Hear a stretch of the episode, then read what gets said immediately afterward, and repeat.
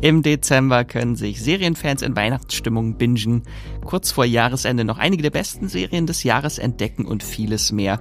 Und damit ihr keine Highlights verpasst, haben wir für euch die 20 interessantesten neuen Serien und Staffeln des Monats herausgesucht.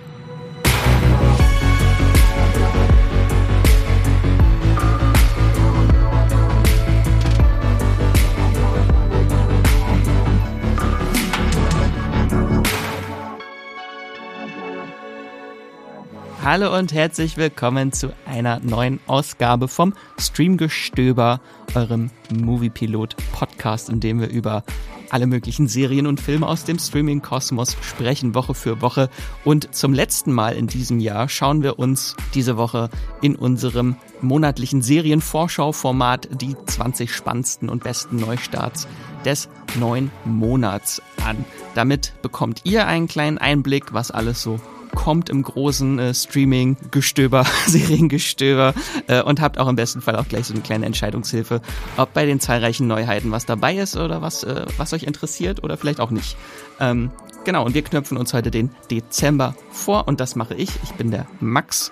Äh, natürlich nicht alleine, sondern mit unserer fleißigen Serienbingerin Esther heute. Hallo Max, ja, eigentlich muss man Weihnachten bei der Familie jetzt absagen, um alle Serien zu schaffen, die im Dezember kommen, oder? Es ist viel zu viel. Hast du eigentlich schon dich schon so ein bisschen in Weihnachtsstimmung gebracht? Hast du schon Weihnachtsfilme angefangen zu gucken? Äh, filmlich noch nicht. Ich habe jetzt gerade ab letzten Woche angefangen mit Plätzchen backen und äh, Wohnung verzieren und so, aber äh, die, die Filme, die brauche ich immer so, ich sag mal, zwei Wochen vorher maximal fängt es bei mir an. Sonst ist mir das zu früh. Und dann kommt tatsächlich Liebe in Dauerschleife. Nicht unbedingt. Ich, ich habe, glaube ich, gar keinen Film, den ich immer gucke zu Weihnachten. Hast du so eine traditionelle äh, nee. Sache? Nee? Nee, auch ah. nicht sind wir wahrscheinlich nicht, nicht die Vorzeige-Weihnachtsgucker. Mist. Deswegen sind so wenig Weihnachtsserien in diesem Monat von uns ausgewählt worden. Es tut uns leid. Äh, genau, bevor wir jetzt gleich auf die äh, 20 spannendsten Dezember-Starts uns auf die stürzen, äh, gibt es hier noch ein paar kurze Worte zu unserem Sponsor. Unser Podcast Streamgestöber wird gesponsert von Magenta TV, dem TV- und Streaming-Angebot der Telekom. Hier gibt es Fernsehen und Streaming gebündelt auf einer Plattform. Für zu Hause und unterwegs, egal bei welchem Internetanbieter. Mit Magenta TV könnt ihr nicht nur Fernsehen und habt einen praktischen Hub für Streamingdienste wie Netflix, Amazon Prime Video, Disney Plus oder RTL Plus. Als Bonus gibt's nämlich noch die Magenta TV Megatick kostenlos obendrauf. Und hier findet ihr eine riesige Auswahl an Serien und Filmen. Mit dabei sind auch Magenta TV Originals wie das deutsche Comedy Highlight Oh Hell sowie zahlreiche Magenta TV Exclusives wie die preisgekrönte Serie The Handmaid's Tale. Wie ihr zu Magenta TV und der Megatick kommt und welche verschiedenen Angebote es gibt, das erfahrt ihr über den Link in den Show Notes dieser Podcast-Folge. Und jetzt weiterhin viel Spaß im Streamgestöber. So, bevor wir jetzt gleich vorausschauen auf die kommenden Serien-Highlights, blicken wir noch einmal kurz zurück nach, äh, nach hinten, hinter uns in den November. Esther, ähm, gab es da denn vielleicht so einen Serientipp oder eine Serie, die du entdeckt hast, die dich besonders begeistert hast, die wir vielleicht noch nicht im Podcast besprochen haben? Ich äh, habe eine mitgebracht, die wir kurz erwähnt haben. Ich glaube, im Oktober-Podcast wurde sie vorgestellt, weil mhm. sie Ende Oktober kam. Ich habe sie aber erst im November geguckt, weil da so ein kleiner Hype darum entstand, dass man dachte, okay, die hatte ich vorher nicht auf dem Schirm, hätte ich wahrscheinlich nicht geguckt, wenn nicht viele drüber geredet hätten, so, so eher so Mundpropagandamäßig. Und zwar heißt sie äh, Half Bad, The Bastard Son and the Devil Himself. Also eigentlich müsste ich ja von Andor schwärmen, aber ich wollte jetzt mal ein bisschen was Unbekannteres mitbringen. Äh, ja, das ist im Prinzip so ein kleiner Sleeper-Hit bei Netflix gewesen. Ähm, auf den ersten Blick schon irgendwie so eine 0815-Serie, aber dann doch irgendwie nicht, als ich eingestiegen bin. Äh, vielleicht noch mal kurz, worum es geht. Es ist eine britische Fantasy-Serie und in Großbritannien gibt es in dieser Welt der Serie gute und böse Magier, die sogenannten Fairborn und die Bluthexer bzw. Blood Witches. Und äh, der schlimmste von allen äh, bösen Hexern ist Marcus Edge und der hat einen Sohn namens Nathan äh, mit einer guten äh, Hexe gezeugt und da wird jetzt äh, ja natürlich spekuliert, in welche Richtung der ausschlagen könnte. Und da verfolgen wir so ein bisschen die Reise dieses Jugendlichen, äh, der sich irgendwie ja, da mit diesem Vermächtnis auseinandersetzen muss und schließlich auf die Flucht begibt, äh, auch nach Frankreich. Also wir bleiben da nicht in England und ich äh, bin eingestiegen und dachte, ja, mal gucken, was das wird. Und äh, irgendjemand hatte bei uns in der Redaktion vorher die Serie als FSK 18 Harry Potter gebrandet.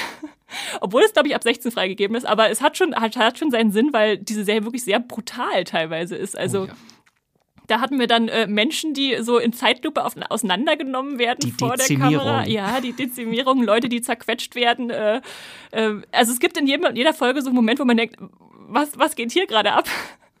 Aber ähm, also das trägt für mich tatsächlich dazu bei, dass die Serie sich so ein bisschen aus der Masse abhebt, weil sie halt was anderes macht, so eine düstere Fantasy. Gleichzeitig werde ich dann aber auch so in die Story reingezogen, dass ich denke, oh, ich will jetzt wissen, wo, wo gehen die hin, was passiert als nächstes. Ich hatte in Folge zwei so eine Szene, wo ich dachte, ja, das ist es, äh, da, jetzt bleibe ich dran. Da gibt es so eine Verfolgungsjagd und man ist in einem Auto und man sieht das andere Auto vor sich fahren und da fliegt dann so ein Raubvogel rein. Wir wissen schon, der Böse ist Gestaltwandler und dann passiert da irgendwas und dann schlingert dieses Auto vor dir und fährt an dir vorbei und dann sieht man so einen Wolf irgendwie auftauchen, kurz im Fenster und dann ist es schon wieder vorbei. Also es war so, ein, so eine Actionsequenz, wo ich dachte, äh, ja, sowas habe ich noch nicht gesehen. Äh, ich, ich bleib dran und wurde dann auch nicht enttäuscht. Also ich bin, ich hoffe, dass es dann noch eine zweite Staffel von bestellt wird. Ähm, ich war sehr angetan von The Bastard Son and the Devil Himself, was auch auf einem, auf einem Roman basiert. Also sie haben jetzt vor kurzem, hast du auch gesagt, die, den deutschen Titel erst noch geändert zu Half Bad davor, weil auch das Buch Half Bad heißt. Also, Also ich bin mir ziemlich sicher, dass die Serie am Anfang nur The Bastard Son and the Devil Himself hieß und jetzt am Wochenende habe ich plötzlich gesehen, dass da Half Bad stand. So, uh, okay. ja, ja.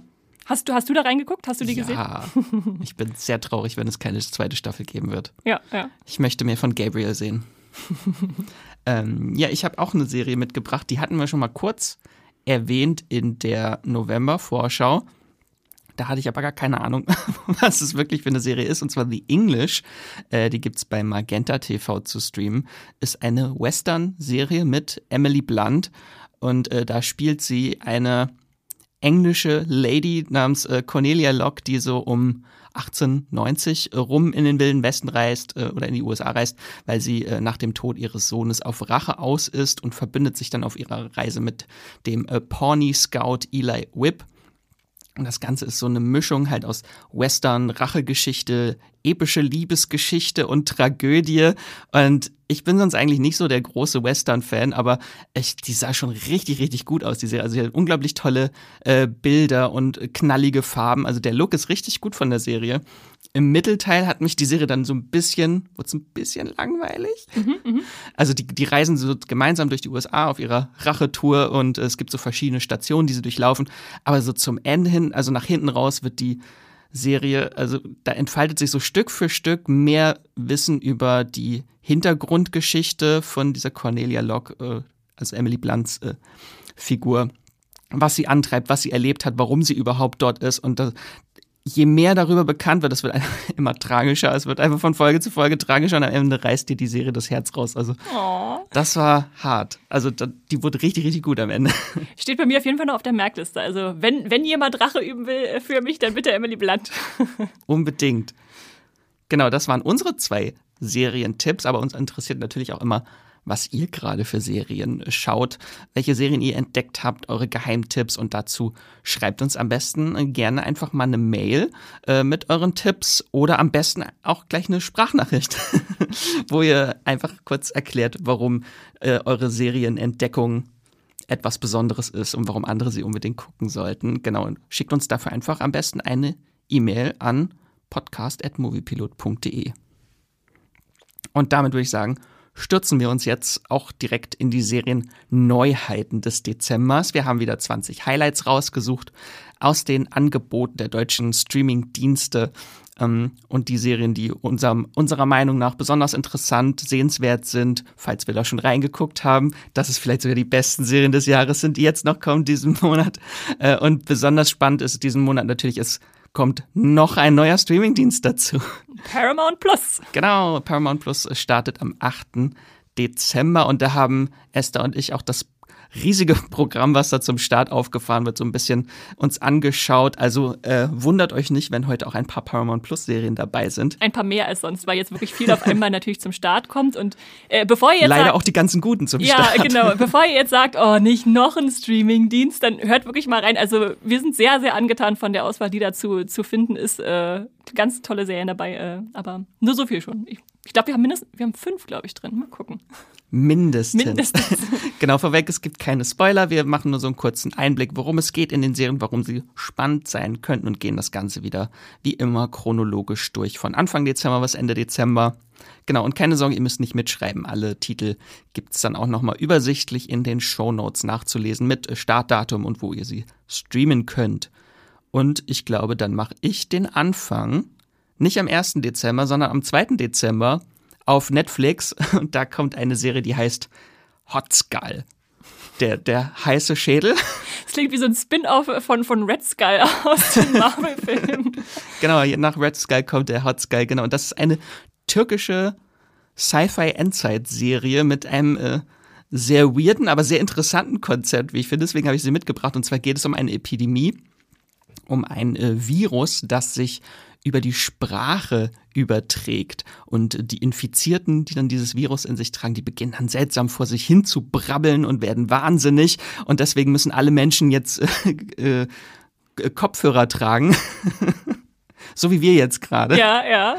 Genau, äh, das, das, das sieht schon sehr, sehr weird aus. Und im Zentrum dieser Serie steht ein ehemaliger Linguist namens Murat, der äh, gegen diese Seuche immun zu sein scheint. Und der wird dann von verschiedenen Mächten jetzt gejagt und äh, auf seiner Flucht äh, gerät er jetzt dann in das äh, postapokalyptische Istanbul. Das sieht man im Trailer auch schon sehr schön. Das sieht ganz cool aus, ähm, wo er dann nach Antworten sucht. Genau, und das Ganze hat acht Folgen insgesamt.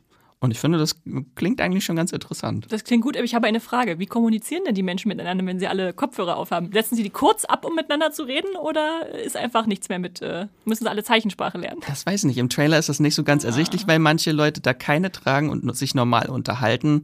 Vielleicht nur in der Öffentlichkeit, in der Nähe von Infizierten und vielleicht gibt es Schutzzonen, ich weiß Oder es, es gibt wie in unserer Zeit Leute, die es ernst nehmen und Leute, die es nicht so ernst nehmen. Hm. Okay, ich werde auf jeden Fall mal die erste Folge gucken. Es interessiert mich. So ein, so ein spannendes Konzept, eine Konzeptserie. Genau, Hot Skull am 2. Dezember. Und damit bleiben wir noch am 2. Dezember. Und jetzt kommt eine der besten Serien des Jahres. und zwar die startet bei Sky und da kommt ganz viel Hype und Liebe jetzt in einer kleinen Sprachnachricht von Jenny zu. Hallo ihr beiden, mein Serientipp für Dezember ist The Rehearsal. Meiner Meinung nach die beste Serie des Jahres. Sie hat allerdings keine Drachen, keine Hobbits, äh, keine Elben, dafür aber einen sehr schüchternen, awkwarden Kanadier, Nathan Fielder. Das ist der Schöpfer und die Hauptfigur dieser Serie. Ein Mann, der sich irgendwann gedacht hat, was wäre, wenn man schwierige soziale Interaktionen, zum Beispiel ein klärendes Gespräch mit einem Freund oder einer Freundin, vorher proben könnte? Was wäre, wenn man da nicht einfach blind hineingehen würde um sich dem Zufall zu überlassen, sondern wenn man vorher mit Schauspielern und einem detailliert nachgebauten Set des Ortes, an dem es stattfinden wird, proben könnte. Das ist die Idee von Nathan Fielder und er holt sich reale Menschen heran, um diese Idee umzusetzen. Das heißt, er hilft Menschen in der Serie The Rehearsal, Dinge, vor denen sie Angst haben oder sie, wo sie nicht wissen, wie sie reagieren werden, zu proben, mithilfe von Schauspielern, Sets und ganz viel Budget von HBO. Und Fielder, der wirklich äh, mit äußerst Genauigkeit daran geht, der äh, scheut äh, keine Mühen, um das auch umzusetzen in der Realität, wobei Realität sowieso relativ ist in The Rehearsal. Das heißt, der Unterhaltungsaspekt kommt schon durch die Absurdität des Ganzen. Jede Folge denkt man, wie weit kann Fielder noch gehen, um wirklich die absurdesten Situationen zu kreieren, um der Realität nahe zu kommen. Wirklich spannend wird die Serie dann aber, wenn Fielder selbst in diese Proben verwickelt wird. Wenn er, der quasi das Mastermind hinter allem ist, selber zum Darsteller in seiner eigenen Reality-Show, wenn man so will, wird und man ihn auch dadurch etwas näher kennenlernt. Und es ist jetzt schwer, diese Serie zu beschreiben, aber vielleicht so viel, wenn man Fremdscham-Humor ein bisschen mag und ein Fable hat für Mindfucks und das Spiel mit der Realität, aber auch vielleicht ein Grundinteresse daran, was äh, die Ethik von Dokumentationen angeht, dann ist man bei The Rehearsal genau richtig. Denn diese Serie, die, die, die reißt nicht nur alle diese Aspekte an, sondern sie verbeißt sich in denen und wirft einige schwierige Fragen auf und äh, verweigert sich einfache Antworten. Und es ist wirklich eine Erfahrung, mit Nathan Fielder, der herabzutreten in die Matroschka-artigen Realitäten, die er sich ja aufbaut. Das ist wirklich eine wahnsinnig, wahnsinnig tolle Serie, The Rehearsal. Absoluter Tipp von mir. Ja, vielen lieben Dank, Jenny, für die kleine Sprachnachricht und Empfehlung für The Rehearsal. Genau, das sind sechs Folgen insgesamt. Und du, du hast es auch schon gesehen, oder? Ich, ich, erinnere mich, dass du da auch schon von geschwärmt hast. Ja. Ich finde es so witzig. Also ich, ich verstehe total die Faszination damit, äh, mit, dieser, mit dieser Idee und was dahinter steckt. Ich muss allerdings von meiner Warte aus zugeben, ich habe die erste Folge gesehen und war danach so erschöpft okay. von, von wie, äh, wie, das alles aufgebaut wird und wie man sich dann in so, so soziale Situationen irgendwie reindenken muss und das alles nochmal wiederholt wird und geprobt wird und so, dass ich dachte, ich glaube, es ist nicht, nicht eine Serie für mich, weil ich einfach danach völlig äh, fertig wäre. ist auf jeden Fall die Reality-Version von 1899. nee, nee, also da, da, das ist halt, das, da vermischt halt so Realität und Fiktion immer mehr nach hinten raus mhm. in der mhm. Serie und dann stellst du einfach deine Existenz in Frage am Ende. äh, die ist unglaublich lustig. Äh, genau, und eine zweite Staffel ist sogar schon bestellt, also es geht auf jeden Fall auch noch weiter. Genau, und dann machen wir einen kleinen Sprung zum, Nikolaus. 6. Ja, der 6. Dezember. Da kommt ein Serienabschluss zu uns, nochmal zu Sky. Wir bleiben bei Sky. Und zwar His Dark Materials, Staffel 2, äh, 3, äh, wird jetzt diese, diese Reihe beenden. Endlich bekommt die Buchtrilogie auch ihren Abschluss. Äh, nicht abgebrochen wie nach dem ersten Film, äh, der dann nie weiterging. Ähm, witzigerweise, wir haben in einem unserer allerersten Streamgestöber-Podcasts äh, vor drei Jahren äh, die erste Staffel mal so ein bisschen unter die Lupe genommen und da war ich tatsächlich noch nicht so überzeugt davon. Also ich fand sie schon hochwertig produziert, aber sie hat mich noch nicht so eingefangen und im Laufe der Zeit ist es für mich immer besser geworden. Äh, vielleicht noch mal kurz hier als Eckdaten. Basiert auf dem Fantasy-Klassiker von Philip Pullman, äh, äh, gleichnamig His Dark Materials äh, und ja, jetzt hatten wir die, also wie gehe ich da ran? Okay, erstmal die erste Staffel. Wer noch gar nichts davon gehört hat. Wir lernen in der ersten Staffel eine Welt kennen, wo jeder Mensch einen äh, Dämon hat, der nimmt eine Tierform an und die Hauptfigur äh, Lyra ist mit äh, ihrem Panther Leimann oder kurz Pan unterwegs und äh, ja, der, also untersucht das Vorkommen eines mysteriösen Staubs, der von der Wissenschaft als Bedrohung wahrgenommen wird. Und wir haben einen sehr theokratischen Staat, also einen so, so religiös geprägten. Und äh, ja, da entfalten sich dann diverse Verschwörungen. Und in der zweiten gehen wir dann noch einen Schritt weiter und entdecken dann auch Parallelwelten und lernen Will kennen, äh, der dann damit einsteigt. Dann gibt's dramatische Figurenverluste. Ich will gar nicht so viel verraten. Und äh, Staffel 3 muss da jetzt noch die, die Kurve kriegen, das alles irgendwie mit einer schönen Schleife zu versehen, äh, äh das auf eine noch höhere Ebene zu wählen. Ich leben, ich weiß ja, was in den Büchern passiert. Insofern hoffe ich, dass die Serie da den gleichen Weg geht, weil das ist schon krass, wie diese Serie es schafft, äh, ihre Welt immer weiter zu öffnen. Also noch einen Schritt zurückzutreten und noch einen Schritt, um dann äh, ja so ein ganzes Fantasy-Konzept äh, auf die Beine zu stellen. Und es sind einfach tolle Hauptdarsteller. Also Daphne Keen kennt ihr vielleicht aus Logan. Amir Wilson hat jetzt zuletzt in The Magic Flute gespielt. Äh, Ruth Wilson aus The Affair. Lin-Manuel Miranda äh, äh, tanzt vorbei. Und äh, Andrew Scott natürlich aus Sherlock. Oder James McAvoy, der den Lord Asriel spielt. In der zweiten Staffel war er, glaube ich, nicht dabei. Der ist ja gar nicht aufgetreten, aber im Trailer das, zur dritten war er jetzt wieder dabei. Das war die Pandemiestaffel, ah. wo sie, ah. ich glaube, eine Folge mit ihm geplant hatten, aber nicht drehen konnten, okay. aber jetzt in der dritten Staffel. Er macht jetzt auf jeden Fall schon wieder fleißig Werbung für dritte Staffel. Ich denke, da wird er wieder viel dabei sein.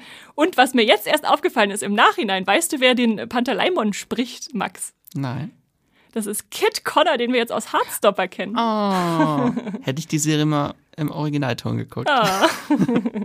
genau, und Staffel 2 ist ja jetzt auch schon wieder zwei Jahre her. Also die haben sich da Zeit gelassen, das zu Ende zu bringen, was ich aber auch gut finde. Hoffentlich haben sie da viel Gehirnschmalz reingesteckt und bin jetzt einfach super gespannt zu sehen, wie das äh, zum Abschluss geführt wird. His Dark Materials am 6.12. startet das bei Sky und kommt dann wöchentlich die acht Folgen.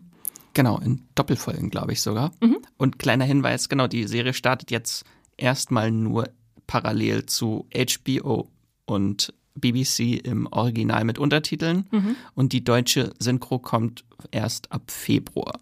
Okay. Bin ich ein bisschen traurig, weil ich die ersten zwei Staffeln immer auf Deutsch geguckt habe. Ja, ja, aber da, da könnt ihr dann abwägen, ob ihr einfach parallel mit dem Rest der Welt das äh, Finale sehen wollt oder ob es euch wichtiger ist, das auf Deutsch zu gucken.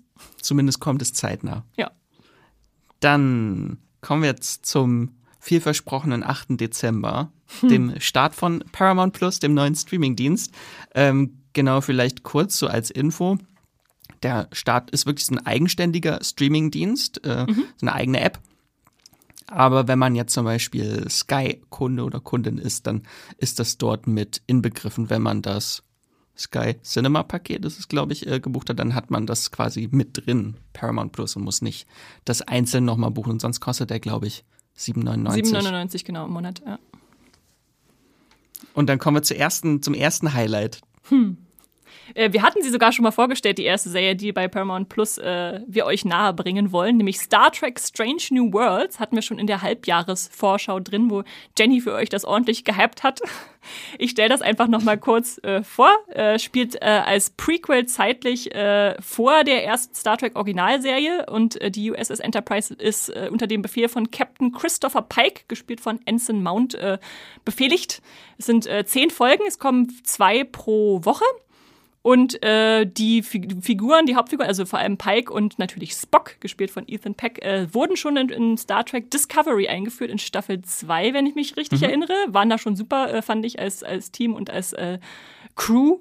Ähm, und die haben jetzt ihre eigene Serie bekommen, was sehr schön ist, denn das ist eine ganz großartige Serie mit Einzelepisoden und trotzdem einem überspannenden Bogen. Und äh, ja, der, der Pike, also der, der, der Hauptcaptain quasi, äh, kehrt aus einem selbst auferlegten Exil zurück, um einen Officer zu retten. Und da setzt die Serie dann ein. Ich will gar nicht so viel verraten. Ich, ich selbst bin gar kein großer Trekkie. Hab nach äh, hab Disco, also Star Trek Discovery nach Staffel 3 dann auch irgendwie abgebrochen, weil ich da keine Lust mehr drauf hatte. Äh, Picard nach Staffel 1. Also ihr seht, ich bin da nicht so, äh, dass ich alles gucken muss. Aber diese neue Serie finde ich richtig toll. Äh, das ist so für mich das richtige Maß an, äh, wir bieten was, damit die Neulinge abgeholt werden, aber wir geben auch den Alten ganz viel Easter Eggs und so mit an die Hand, ohne dass es jetzt die anderen stören würde. Zumindest habe ich mit äh, einem Trekkie zusammen geguckt, der hat mir immer erklärt, oh, und hier und da musst du drauf achten. Genau.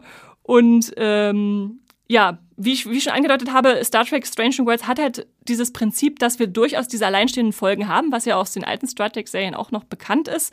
Ähm, aber trotzdem halt die Geschichte, diese emotionale Geschichte, die die Serie durchzieht, ist die von Pike selbst und so ein bisschen der über sein vielleicht unabwendbares Schicksal nach äh, sind. Ähm, die wir ja schon ein bisschen einmal in der Originalserie und einmal in den neuen Filmen auch von, äh, die jetzt kamen, wann war die, 2009, glaube ich, also die mit Chris Pine, äh, da war ja auch mhm. schon mal drin, von Bruce Greenwood gespielt, glaube ich. Ähm, und ja, jetzt bringt halt diese Serie so ein bisschen diese Freude am Entdecken an den fremden Zivilisationen, an den Planeten, die besucht werden, äh, zurück und knüpft das so an ein paar philosophische Konzepte und einen tollen Humor, der da drin steckt. Und äh, ja. Endlich wieder Optimismus bei ja, Star Trek. Ja, endlich. Äh, alles, was Star Trek gut gemacht hat, ist in Star Trek Strange New Worlds drin und äh, deshalb ist das eine dicke Empfehlung hier unbedingt. Macht, hat mir auch unglaublich viel Spaß gemacht. Ähm, genau, und für alle Trekkies halt auch super zum Start von Paramount Plus sind eigentlich alle Star Trek-Serien, bis auf, glaube ich, Lower Decks und äh, Picard, die, die bei Amazon sind, sind dann alle bei Paramount Plus. Also die Originalserie TNG, äh, äh, Deep Space Nine, Voyager, Enterprise und Disco auch endlich bis zur vierten Staffel. Die gab es ja bisher noch nicht zum Stream groß. Äh, das es dann alles zum Start von Paramount Plus und natürlich auch Strange New Worlds dann. Also eigentlich kann man auch Paramount Plus nur für Star Trek abonnieren, um das nächste ganze Jahr durchzugucken. Und dann habe ich noch eine Serie, auch von Paramount Plus. Aber aus einem anderen Genre? ähm, Sci-Fi. Okay, okay, okay. Ist zumindest die offizielle Beschreibung. Und zwar habe ich äh, From mitgebracht. Ähm, das ist eine Horror-Mystery-Sci-Fi-Serie. Und ähm, die hat so ein bisschen auch Aufmerksamkeit erregt, weil einige Menschen von Lost dort auch beteiligt sind, vor und hinter der Kamera. Mhm. Ähm, also einige Folgen sind auch inszeniert von Jack Bender, der viele, viele Folgen von Lost inszeniert hat. Übrigens auch Under the Dome. Dort ein bisschen mitgemacht. Und diese Serie hier hat auch einige Vibes von Under the Dome äh, und Wayward Pines. Ähm, also wenn ihr die beiden Serien kennt, dann äh, hat man schon so eine ungefähre Ahnung, äh, worum, worum, es geht. Ähm, und produziert ist die Serie unter anderem auch von den Russos, die äh, Russo-Brüder. Äh, genau, und vor der Kamera natürlich haben wir auch noch ein Lost-Gesicht, und zwar Harold Perrineau, aka Michael Dawson aus Lost, den Esther und ich im Vorgespräch schon zum Podcast nicht unterscheiden konnten von, wie hieß der andere? Kevin Harrison. Kevin, Kevin Carroll, oder? Carroll, Kevin Carroll? Auf jeden Fall, ja. Auf jeden Fall kommt später noch eine Serie, wo der mitspielt und äh, da haben wir festgestellt, Mist, die verwechseln wir immer. Und genau. Ja.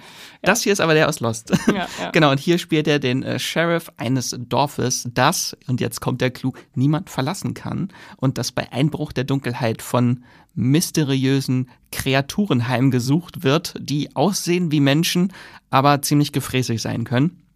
Er spricht dann, jeden Abend schließen sich die BewohnerInnen dieses kleinen Dorfes in ihre Häuser ein, die sie mit mysteriösen Talismännern schützen, um diese Wesen draußen zu halten. Und in eben jene rätselhafte Stadt gelangt dann auch die vierköpfige Familie Matthews, äh, die mit ihrem Wohnmobil wie soll es auch anders sein, eine Abkürzung nehmen wollte unbedingt und dann leider in diesem Dorf landet, das sie nicht mehr verlassen können. Ähm, und da ist natürlich sehr, sehr viel Mystery-Anteil mit da drin. Ähm, warum sind diese Leute in dieser Stadt gefangen? Wie lange sind sie überhaupt da schon?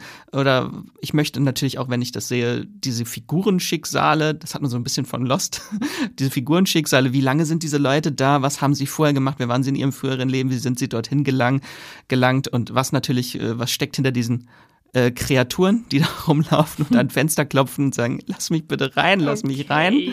Das, äh, da kommt dann der Horrorteil. Mhm. Also das ist schon, ich habe die ersten zwei Folgen gesehen und die ist schon recht creepy, die Serie. Mhm. Und da grinsende Leute hat ein bisschen was von Smile. Mhm. So freundliche Leute, die dann durch diese Stadt wandern.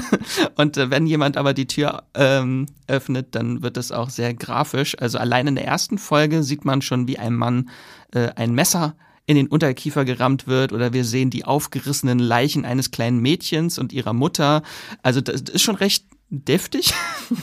Zumindest das, was, was, ich in den ersten zwei Folgen gesehen habe. Und äh, mich hat sie auf jeden Fall sehr gecatcht. Ich werde auf jeden Fall weiter gucken. Die erste Staffel hat zehn Folgen und eine zweite ist schon bestellt. Also da hat man die Hoffnung, dass es nicht wie Lost schon äh, ich hoffe, Sie werden jetzt nicht wie Lost zu weit in die, äh, zu weit hinauszögern mit den Antworten. Äh, aber man muss jetzt auch nicht fürchten, dass nach einem großen Cliffhanger dann schon wieder Schluss ist. Weißt du, warum es from heißt? Also ist es einfach das, die Präposition, die da im Titel steht, oder hat das noch irgendeine andere Bedeutung? Ist es in den ersten zwei Folgen schon rausgekommen? Nein, ich dachte ah. so von hier, from von dort. The woods. die kommen auf jeden Fall immer diese Wesen aus den Wäldern okay. gelaufen. Sobald okay. es dunkel wird, marschieren sie Richtung Stadt. und äh, gucken dann durch Fenster. Das ist ziemlich creepy. Klingt spannend. Genau, From ab dem 8.12. bei Paramount Plus. Und jetzt haben wir noch eine Paramount Plus Serie, auf die wir uns schon auf deren Start wir. Ich glaube, die hatten wir schon in der aller, allerersten Jahresvorschau oder mindestens in der Halbjahresvorschau schon mal ja. drin. Und jetzt startet sie endlich. Deshalb sind wir nochmal beim 8. Ja, sind wir nochmal beim 8.12. und nochmal bei Paramount Plus. Und die Serie nennt sich 1883. Ist kein Prequel zu 1899. aber ein Prequel zu 1923. Aber dazu später mehr. also, es ist eine der besten äh, Serien des Jahres für mich persönlich. Sie wird in meiner Top 10 ganz, ganz weit oben landen. Es, Dito. Es ist eine Western-Serie von Taylor Sheridan, der hat zum Beispiel Sicario geschrieben oder Wind River, Hell or High Water oder jetzt auch Yellowstone, die Serie äh, ge ge geschöpft als, als Creator. Ähm, und die Serie zeigt im Prinzip nur in Anführungszeichen ein Siedlertreck, der mit der Familie Dutton im titelgebenden Jahr nach Westen äh, marschiert, äh, um im unerforschten Amerika dann Land für diese Aussiedler zu finden. Das ist so grob die Handlung und das klingt jetzt erstmal völlig simpel. Aber was dann halt auf diesem Weg passiert, diese einzelnen Gefahren, die sie sich stellen müssen, sind so spannend erzählt, dass ich da in jeder Sekunde mitgefiebert habe und die Figuren geliebt habe.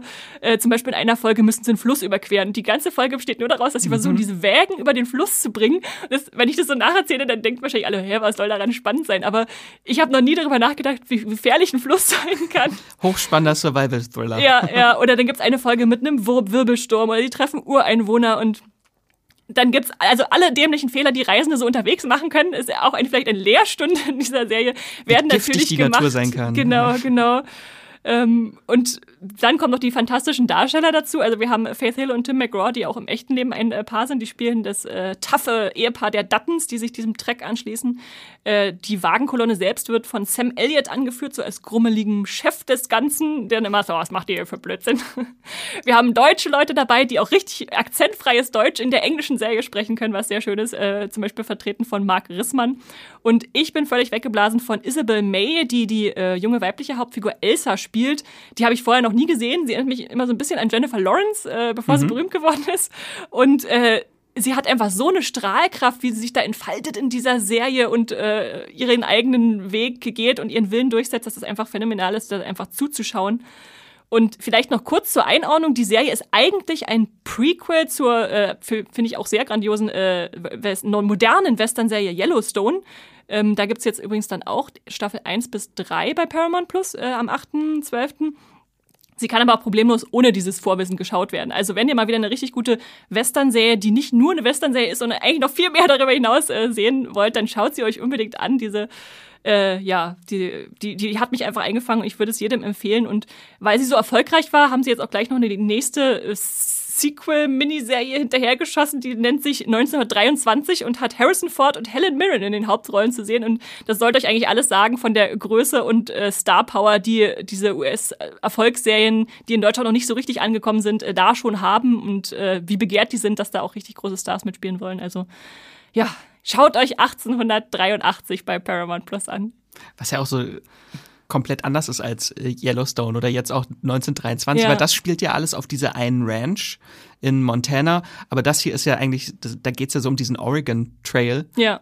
Äh, und das ist ja so eine ganz andere äh, Geschichte und trotzdem war das hochspannend. Das Einzige, was wir alle Serien gemeinsam haben, ist so diese, dieses Gefühl für Amerika, die Weite, dieses Land, was noch erschlossen werden muss oder irgendwie schon erschlossen wurde, wem es gehört, so diese Themen, die da mhm. drunter liegen auch teilweise, ja ganz große Empfehlung. 1883. Hm. Genau, und jetzt springen wir aber mal einen Tag weiter. Einen ganzen Tag, zum 9.12. zum 9.12. Und da startet bei Netflix eine Videospieladaption, äh, eine animierte, und zwar Dragon Age Absolution. Und da hat uns äh, Lisa eine Sprachnachricht zugeschickt. Erst The Witcher, dann Arcane und Dota, jetzt Dragon Age. Am 9. Dezember kommt Dragon Age Absolution zu Netflix, eine neue Fantasy-Animationsserie, die auf der Welt beruht, die viele schon aus den Dragon Age-Spielen kennen, einem der beliebtesten und erfolgreichsten Fantasy-Rollenspiel-Franchises. Und in Dragon Age Absolution geht es um Miriam, eine junge Elfin, die Söldnerin ist und für eine Mission, bei der sie einem mächtigen Magier ein magisches Artefakt stehlen soll, was unfassbar mächtig ist, zurück in das Tevinter-Imperium muss. Ein von Magiern beherrschtes Land, in dem Blutmagie zwar verboten ist, aber unter der vorgestreckten Hand dann doch regelmäßig durchgeführt wird und wo es ganz normal ist, Elfen zu versklaven. Dahin muss sie zurück es ist also für sie eine auf mehreren Ebenen schwierige Mission und Dragon Age Absolution begleitet sie dabei, wie sie sich mit ihrer wild durcheinandergewürfelten Gruppe aus Zwergen, Kunari, Magiern und was es sonst noch so gibt in der Dragon Age Welt zusammenraufen muss, wie sie einen Plan entwickeln muss, um an dieses Artefakt zu kommen und wie sie sich auch ihrer eigenen Vergangenheit in Tevinter stellen muss. Das sieht optisch ziemlich interessant aus, ist wirklich nichts für Kinder. Die Serie ist ab 16 Jahren freigegeben und passt somit auch ganz gut zur Videospielvorlage. Allzu viel verraten werden darf über den Inhalt der Serie noch nicht. Ich habe schon alle sechs Folgen der ersten Staffel gesehen, die sind jeweils so 30 Minuten lang. Ich darf aber erst kurz vor dem Start am 9. Dezember genaueres dazu sagen, was in der Serie alles so an Twists passiert und äh, welche vielleicht bekannten Orte und Figuren aus der Spielereihe in der Serie möglicherweise auftauchen. Da müsst ihr euch noch ein bisschen gedulden. Wir haben dann auf jeden Fall zum Start auf moviepilot.de einen Text zur Serie. Aber so von den Trailern her könnt ihr euch schon ziemlich guten Eindruck machen. Es wird interessant, es wird gesellschaftspolitisch komplex. Es gibt aber auch einiges an aufregenden Kampfszenen und äh, ja, dürfte auch Leuten gut gefallen, die Le The Legend of Vox Machina bei Prime ganz gut fanden. Das ist ja eine Serie, die in eine ähnliche Richtung geht. Deswegen Dragon Age Origins, nächste Videospieladaption von Netflix, ab dem 9.12. da. Sechs Folgen gibt's. Guckt's euch an. Ja, danke Lisa für die kleine Empfehlung. Ich weiß nur, dass ich mal Dragon Age Inquisition, hieß es, glaube ich, gespielt habe. Ja, ist schon lange her. Mhm. Aber ich stecke so in der Lore von dieser Reihe leider gar nicht drin. Ja. Esther, hast du schon mal was von Dragon Age gehört? Äh, nur durch Lisa. Okay. Und ich war eher überrascht, dass ich dachte, jetzt kommt noch eine animierte Drachenserie zu Netflix. Ich meine, wir haben ja schon Prinz der Drachen und dieses äh, Dota Dragons äh, Blood, äh, der Vater meines Drachen, äh, nee, nee, der, Drache meines Vaters, so rum, kam jetzt kürzlich als äh, äh, Cartoon Saloon Film dazu und dann noch die ganzen Drachenzähmen-Serien, die da rumscharwenzeln. Scheint, scheint eine, eine Marktlücke zu sein, die Netflix ausnutzt. Animierte Drachen. Unbedingt. Und dann kommen wir zur nächsten Serie. Auch am 9. Dezember. Und zwar hast du eine, mitge eine mitgebracht, die jetzt den, den Hype, den Agentenhype im Dezember schon mal beginnt, bevor wir, glaube ich, noch mehr Serien mit Agenten und Spionage haben. Ja, es sind erstaunlich viele Agentenserien äh, drin. Die hier klingt allerdings besonders gut, finde ich. Äh, am 9.12. kommt die A Spy Among Friends zu Magenta TV. Und äh, ich glaube, die haben sich da auch so ein bisschen so eine Nische rausgenommen bei Magenta TV. Die haben viele so spannende britische Miniserien, äh, die sich dann schnappen und äh, die man dann äh, da gucken kann. Das sind sechs Folgen insgesamt, äh, A Spy Among Friends. Es geht im England des Jahres 1963 um einen MI6-Geheimagenten namens Nicholas Elliot, der erfährt, dass sein äh, Kollege und auch gleichzeitig bester Freund Kim Philby ein Doppelagent für, das, äh, für, für den KGB war und sich äh, in die Sowjetunion abgesetzt hat. Und äh, das ist erstmal eine spannende Prämisse, äh, Prämisse ähm, basiert auf dem Bestseller von Ben McIntyre, der da in, mit vollem Titel heißt, einmal Luft holen, A Spy Among Friends, Kim Philby and the Great Betrayal oder Kim Philby, His Most Intimate Betrayal. Oh, oh. Äh, also so, so ein Historienroman äh, ist das. Ähm, der hat, äh, wenn ihr den Autor vielleicht kennt, auch die Vorlage geschrieben zu Operation Mincemeat, was jetzt gerade im Deutschen als Die Täuschung im, im Kino war, mit äh, Colin Firth und Matthew McFadden. Und äh, obwohl es jetzt eine Romanvorlage ist, basiert die Serie gleichzeitig auch auf wahren Begebenheiten. Also diesen Kim Philby äh, gab es wirklich im, im Zweiten Weltkrieg und danach ähm, hat er ja, Geheimnisse an die Sowjets weitergegeben und war Teil äh, des Spionagerings der Cambridge Five und äh, wurde schon in den 30ern rekrutiert, stieg dann in den Rängen der britischen Geheimdienstmitarbeiter auf, hat sich da hochgearbeitet ähm, bis sogar zum britischen Botschafter in, in Washington war er sogar, glaube ich, tätig. Und diese Serie setzt halt für mich spannenderweise nicht, nicht so unbedingt am Anfang dieser Erzählung ein, sondern schon da, wo sozusagen diese, diese, diese Täuschung auf, äh, aufgedeckt wird. Ich weiß nicht, ob es dann auch Rückblenden gibt, aber wahrscheinlich äh, wird es dann alles so miteinander verwoben und es gibt mir dann halt auch so, ein, so einen emotionalen Kern, also über diesen Thriller hinaus auch eine, eine, einen Ansatzpunkt, um einfach die Figuren auszuloten. Denn was machst du, wenn dein bester Freund sagt, übrigens, ich äh, habe für, fürs KGB, für den KGB gearbeitet. Äh, tschüss. ähm, und dann gibt es natürlich noch die Idealbesetzung, die wir nicht verschweigen sollten. Also Damien Lewis spielt den, den Betrogenen quasi beim, beim MI6, den Geheimagenten. Den kennen wir natürlich aus Homeland, wo er selbst schon ein Doppelleben äh, führen, führen durfte. Und äh, Guy Pierce spielt den Maulwurf, äh, der, der lange da infiltriert hat. Regie führt Nick Murphy, der ähm, für mich vor allem bekannt ist als starker britischer Horror-Mystery-Regisseur von The Awakening mit Rebecca Hall oder Last Kingdom und Save Me hat er auch ein paar Serien-Episoden gemacht und ähm, das äh, Drehbuch von Alexander Carey äh, ist auch schon eigentlich eine ideale Kombination, wenn man sich anguckt, was er davor gemacht hat, nämlich Lie to Me, Taken und Homeland. Es ist, ist wahrscheinlich alles jetzt so verschmolzen in, in diesem, in diesem Spionage oder A Spy Among Friends, äh, der jetzt zur Magenta TV kommt. Ähm, dass man da definitiv mal reinsehen sollte. Klingt auf jeden Fall sehr spannend. Hm. Dann kommen wir zur nächsten Serie. Und ich habe etwas Kurioses mitgebracht. und zwar ab äh, 13. Dezember bei Netflix kommt Gute Tama, an Excellent Adventure. Aber Excellent mit Doppel-G. Mit wie das Ei geschrieben im Englischen. Ein, ein exzellentes Abenteuer.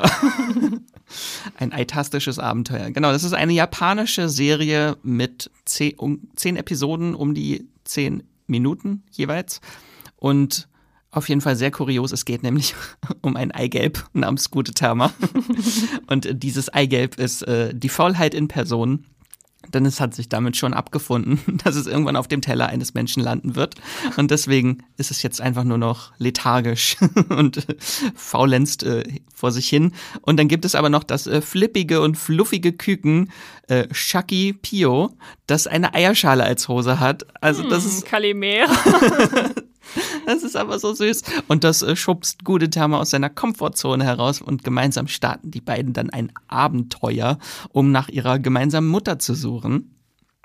Und das Ganze ist so ein Mix aus äh, Live-Action und Animation, also diese das Ei und das Huhn sind äh, sind animiert und äh, die sind dann durch die Welt der Menschen äh, begeben sie sich auf ihr Abenteuer und das sieht man schon im Trailer auch. Sie treffen auch auf andere Eier und dadurch wird dann halt auch das äh, gute Tama Eigelb äh, damit konfrontiert, dass es irgendwann schlecht werden wird und seine Zeit doch vielleicht äh, begrenzt ist auf Erden. Äh, es ist einfach Cuteness Overload, sieht sehr weird aus und ich freue mich schon riesig darauf. Ähm, falls ihr noch nichts gehört habt von äh, Gute Tama, das ist äh, auch gar keine unbekannte Figur. Es ist nämlich in Japan eine sehr berühmte Comicfigur von dem Unternehmen Sanrio, das äh, auch für die Hello Kitty Figur verantwortlich ist. Ah, okay. Und die haben dann auch dieses Gute Tama gemacht. Und der Instagram-Account von Gute Tama hat über 740.000 Follower. Okay, okay. Also es ist, er ist schon berühmt. Oder er ja. ist berühmt, es ist, hat kein Geschlecht. Das Ei ist es nicht befruchtet. Das ist wichtig dabei zu sagen. Ich kann euch nur raten, guckt euch mal den Trailer an. Ich habe es gemacht und dachte so, also irgendwie ist es total süß und irgendwie total weird abgefahren. Was, was kommt da auf uns zu? Äh, da gibt es irgendwie dieses Ei, was auf so einem Sushi-Fließband an Leuten vorbeifährt und so kurz davor steht, gegessen zu werden und dann kommt es doch nicht dazu. Also ja, äh, sehr, sehr interessante, abwechslungsreiche Idee, würde ich mal behaupten. Genau, das ist äh, gute Tama. An Excellent Adventure ab 13.12. bei Netflix. Und jetzt äh, bleiben wir beim 13.12. und springen wieder zurück zu Paramount Plus. Yes, zu Paramount Plus. Und da kommt noch eine ganz exzellente Serie, aber diesmal ohne Doppel-G, zu, äh, zu Paramount Plus, nämlich The Offer. Äh, alle zehn Folgen der Miniserie auf einmal. Ihr könnt es also durchbingen und werdet es wahrscheinlich auch tun, wenn ihr einmal angefangen habt. Äh, es, äh, der Film, äh, der Film, äh, der, die Serie geht über die Entstehung des Films der Pate, The Godfather, von Francis Ford Coppola. Habt ihr vielleicht schon mal gehört? ähm, äh, und ähm, Michael Tolkien und Leslie Greif äh, haben die Serie geschöpft. Also kennt ihr vielleicht aus Escape aus Dan at Dannemora oder Deep Impact, äh, wenn man noch ganz weit in Erinnerung zurückgehen will, ähm, beziehungsweise Texas, äh, nee, Walker Texas Ranger. Und das ist eine der Serien, die mich dieses Jahr mit so am meisten überrascht und dann gleichzeitig auch umgehauen hat, weil ich war erst sehr skeptisch. Paramount Plus dreht eine Serie über einen der größten Paramount-Erfolge, äh, der da so existiert, also der Pate. Und man weiß doch eigentlich schon alles zum Film, oder? Kann man da noch was Neues erzählen? Ist das überhaupt interessant? Aber nein, man weiß nicht alles und es ist wahnsinnig spannend zu verfolgen, wie dieser Film dann Episode für Episode entsteht. Also wir begleiten das von ganz früh an, wo dann erstmal dass die Buchrechte gesichert werden müssen. Äh, dann werden, müssen Schau muss um Schauspieler gekämpft werden, weil äh, irgendeiner Al Pacino nicht mag, dass der besetzt wird. Dann äh, gibt es natürlich auch während der Dreharbeiten Schwierigkeiten, weil da ein paar Mafiosis mitreden wollen und das Ganze basiert auf den Erfahrungen und Erinnerungen des Produzenten Albert S. Ruddy, der in der Serie gespielt wird von Miles Teller. Ähm, ja, dann begleiten wir halt Idee, Casting, Dreh, Mafia, Kinostart äh, und das ist einfach so ein wahnsinnig toller Einblick in das Filmgeschäft und ganz besonders in diese Filmgeschichte aber gleichzeitig halt haben wir eine wahnsinnig tolle Figurenzeichnung. Also ich könnte gar nicht sagen, wen ich von allen am liebsten mag. Also Ruddy äh, ist super, seine Assistentin Betty, gespielt von Juno Temple, äh, hat mein Herz erobert. Dann gibt's den, den abgedrehten Paramount-Chef, äh, gespielt von Matthew Good, oder den Oberchef äh, Charles Bludorn, gespielt von Bourne äh, Gorman. So ein Gegenwindgeber, Barry Lapidus äh, von, von Colin Hanks dargestellt, oder halt auf den Mafiosi Joe Colombo von Giovanni Ribisi. Äh, und nicht zu vergessen, Francis Ford Coppola, genau. gespielt von Dan Vogel. Da wäre ich jetzt zugekommen. Den mag ich tatsächlich mit am liebsten im Duo mit, mit dem Mario Puzo, also dem Autor, äh, Darsteller Patrick Gallo. Die sind wahnsinnig tolles Gespann und äh, ja, da, da freue ich mich einfach, dass Dan Vogler nach äh, Fantastische Tierwesen und Walking Dead einfach so eine super tolle Paraderolle da, da gekriegt hat äh, als, als Francis Ford Coppola und äh, natürlich zusätzlich zu, diesen, zu dieser Erzählung der Filmentstehungsgeschichte und äh, den ganzen tollen Darstellungen kommt noch dazu, dass man natürlich auch immer wieder weiß, okay, ich kenne Al Pacino, ich kenne Marlon Brando, ich kenne äh, äh, vielleicht noch äh, andere Leute und dann vergleicht man immer, okay, wie ähnlich sind sie oder haben sie irgendwelche Gestiken kopiert und das, das macht einfach unglaublich viel Spaß und ich würde allen äh, Filmfans dann auch empfehlen, vorher vielleicht einfach nochmal, wenn es schon ein bisschen länger wieder her ist, äh, der Pate zu gucken. Den gibt es zum Beispiel gerade bei Amazon und dann auch bei Paramount Plus ähm, um da einfach diese Vergleichbarkeit wirklich nochmal direkt zu haben, weil das hat mir auch mit am meisten noch mit Spaß gemacht. Also an welche Szenen spielen sie gerade an, weil sie inszenieren die Szenen nicht nach, aber sie haben immer so Anspielungen an ganz berühmte Begebenheiten. Also dass der Dreh dann jetzt irgendwie stattfindet und dann rollen da irgendwelche Orangen ins Bild oder so. Und du hörst nur, ja. Ja, ja, genau. Also, also eine super starke Serie, oder Max? Ja, ich war auch sehr überrascht von dem Casting von Marlon Brando. Das für, für Grey's Anatomy-Fans. Ja, Oder ja, das war doch. Genau, Justin Chambers äh, spielt Marlon Brando. äh, ja, Outside the Box Casting, finde find ich gut. Die macht Äh. auf jeden Fall sehr, sehr viel Spaß. Also, das ist jetzt kein so dröges. Nee, das, das sollte man dazu sagen, genau. Man, man muss eigentlich jetzt sich gar nicht groß vorinformieren, sondern kann sie einfach auch so genießen, weil es einfach Spaß macht, was sich da so im Filmgeschäft vor den eigenen Augen entfaltet. Und äh, The Offer, der Titel, spielt natürlich an das Angebot an, was man äh, nicht ausschlagen kann. Genau, das ist The Offer am 13.12. bei Paramount Plus. Unbedingt auf die Merkliste setzen. Mhm. Ähm, genau, und damit haben wir schon fast knapp die Halbzeit äh, im Dezember vor Weihnachten überschritten. Und wo wir gerade schon bei der Pate waren, jetzt kommt eine kreative Überleitung, auch kommt noch ein Angebot, das ihr nicht ablehnen solltet. Ähm, genau, bevor wir jetzt gleich mit äh, zehn weiteren spannenden Serienstarts in Richtung Jahresende kommen, gibt es jetzt noch kurz etwas Werbung. Es ist Zeit für Magie, Esther, ne? Ja, und wenn ihr uns schon ein bisschen länger zuhört, wisst ihr vielleicht, dass Max und ich riesige Harry Potter-Fans sind. Und deshalb sind wir froh, dass wir jetzt hier ein bisschen Werbung einstreuen können. Und ihr müsst es natürlich nicht ernst nehmen, was wir sagen, aber wir meinen es wirklich ernst, wenn wir jetzt ein bisschen vom Harry Potter Theaterstück schwärmen wollen. Wir waren mich beide schon, wenn ich mich erinnere, Max, sowohl im englischen Stück, ich in London, du in New York? Nee, auch in London. Auch in London, okay. Äh, und haben äh, äh, uns das angeguckt und es gefeiert. Und natürlich ist es jetzt auch in Deutschland. Und natürlich waren wir auch in den äh, deutschen äh, Theaterversionen drinne von Harry Potter und das verwunschene Kind. Äh, ich zum Beispiel erst vor drei Wochen mit drei Schulfreundinnen. Das war einfach schön, sich da mal wieder zusammenzufinden und die ganze Harry Potter-Liebe wieder zusammen zu, zu, zu, zu genießen. Ich äh, würde kurz noch sagen, warum sollte man sich das Stück eigentlich ansehen? Also natürlich, wenn man Harry Potter-Fan ist, dann ist das einfach was, was man nicht auslassen sollte. Für mich war das so, ich saß zehn Minuten drin und dieses Harry Potter-Glücksgefühl war zurück. Einfach dieses Freude an Magie, an Freundschaft, an bekannten Figuren, so ein bisschen auch einfach die Auszeit vom, vom Rest der Welt. Die dunkle Jahreszeit ist da, aber wir können da in die Magie entfliehen. Also eigentlich ideal auch als zur Weihnachtszeit oder als Weihnachtsgeschenk, wenn man so will. Ich hatte es auch im Winter geguckt, draußen kalt und regnerisch und dann freut man sich, wenn man sich dann reinsetzen kann. Ja, ja. Und es ist zwar einerseits, äh, wird er immer als achte Geschichte vermarktet und es knüpft natürlich auch an die, an die Ereignisse an nach 19 Jahren. Also da haben wir dann Harrys Sohn Albus, der äh, in Hogwarts äh, in die Schule kommt und dann die, seine Geschichte. Aber für mich ist es auch ganz viel so ein Feiern dieser, dieser Nostalgie von dem, was, was Harry Potter mit uns gemacht hat, was so schön war, äh, was wir nochmal miterleben wollen, was dann auch einfach in dem Theaterstück sich widerspiegelt. Und äh, warum würdest du sagen, gehört es auf die Bühne, Max? Einerseits, auch weil man es überhaupt nicht verfilmen kann, Ja, glaube ich. ja. Einfach die Geschichte, weil es geht ja schon sehr viel um Nostalgie und äh, Figuren wieder zurückzubringen. Das kannst du so schon mal gar nicht verfilmen, weil die Darsteller halt auch gar nicht mehr so aussehen oder manche auch gar nicht mehr leben. Könntest du gar nicht zurückbringen. Ähm, aber ich finde die Geschichte einfach äh, ganz toll. Ich hatte es ursprünglich auch äh, ganz am Anfang, als es rausgekommen ist, äh, das Buch gelesen, äh, das Skript.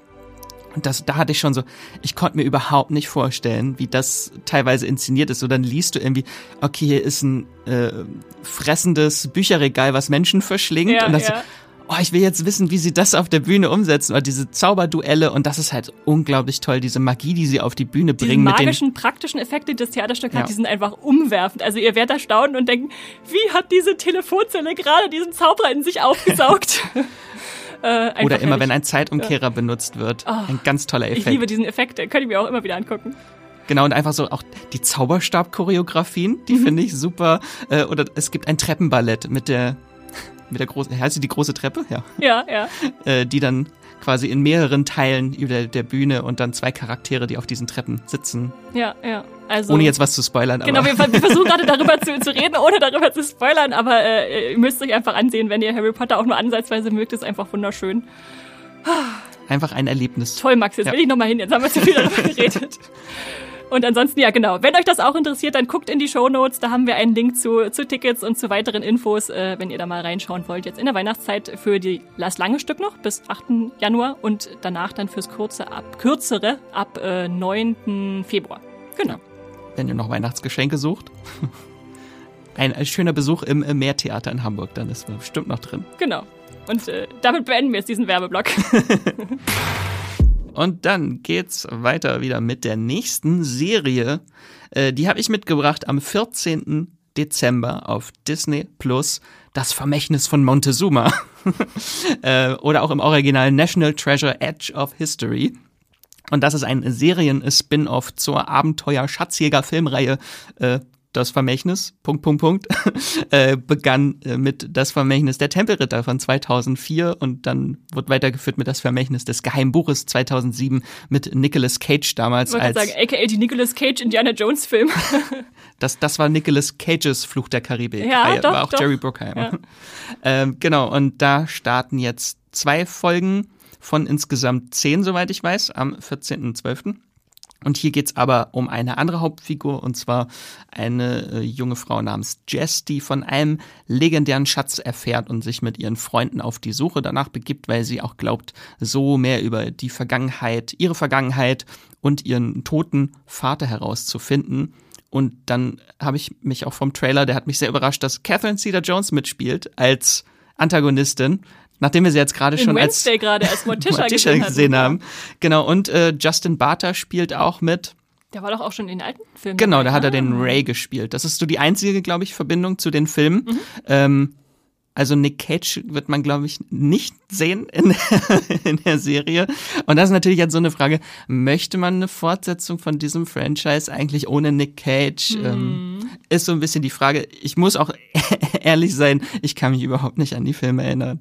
Also es ist jetzt nicht das Franchise, wo ich jetzt sage, ich habe jahrelang gewartet, dass das fortgesetzt wird. Ich weiß noch, dass ich den ersten Film sogar zweimal im Kino gesehen habe, weil ich äh, so begeistert war. Und den zweiten dann nur noch irgendwie auf DVD oder so. Aber ja, äh, mal gucken, ob sie das jetzt wiederbelebt kriegen. Bin ich auch gespannt. Passt irgendwie zu, zu diesem äh, Dan Browns The Lost Symbol, was wir jetzt gar nicht erwähnt haben in diesem äh, Podcast, das am 11.12. zu, äh, 1.12. zu RTL Plus kommt. So ein bisschen auch dieses Spurensuche, äh, Sch Schatzkarte, irgendwo finden wir vielleicht was oder auch nicht. Äh, naja.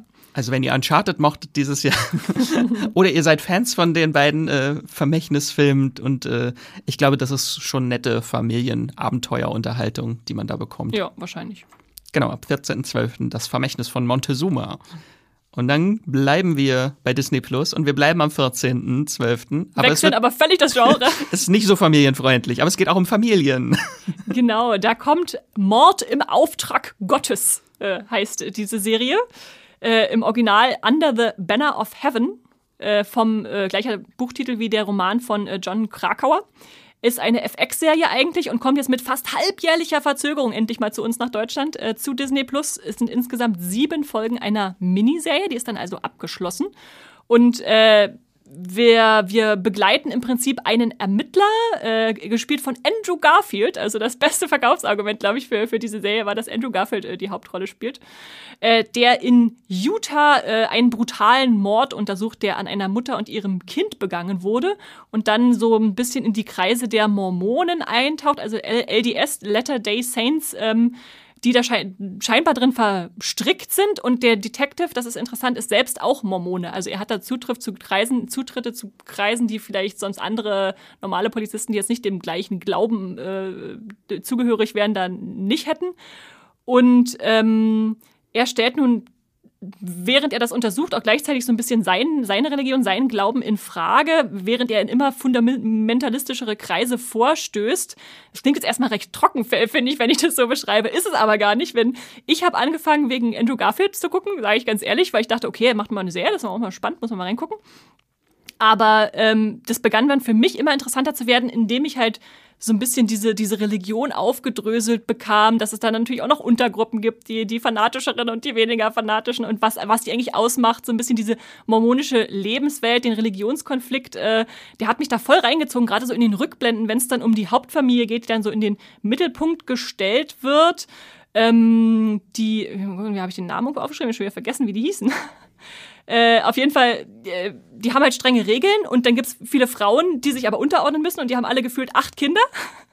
Und äh, gleichzeitig äh, müssen sie irgendwie ihre Religion fortführen. Und äh, der, der Serienschöpfer Dustin Lance äh, Black hat davor sowas gemacht wie Gus Van Sant's Milk. Äh, also auch schon äh, so historisch äh, viel äh, versiert war er unterwegs.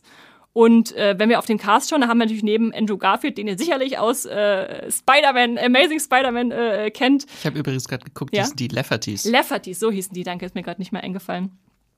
Also neben Andrew Garfield, genau, der ja auch schon in Hexor Ridge einen Sieben-Tags-Adventist gespielt hat und in Silence einen Jesuitenprediger, der sich anscheinend offenbar für religiöse Themen interessiert, haben wir dann noch äh, Daisy Edgar Jones, die ich seit Normal People sehr schätze, war jetzt gerade dieses Jahr in Gesang der Flusskrebse zu sehen, die so eine Frau spielt, die in diese Mormonenfamilie einheiratet und dann irgendwie damit klarkommen muss, dass das nicht alles so ist, wie sie sich das vorgestellt hat und äh, die ganzen Lafferty-Brüder. Äh, Sam Worthington, pünktlich vor Avatar 2, hat nochmal einen Film, wo er sein Gesicht auch richtig zeigen darf. Äh, und eine super Rolle eigentlich, die er da spielt.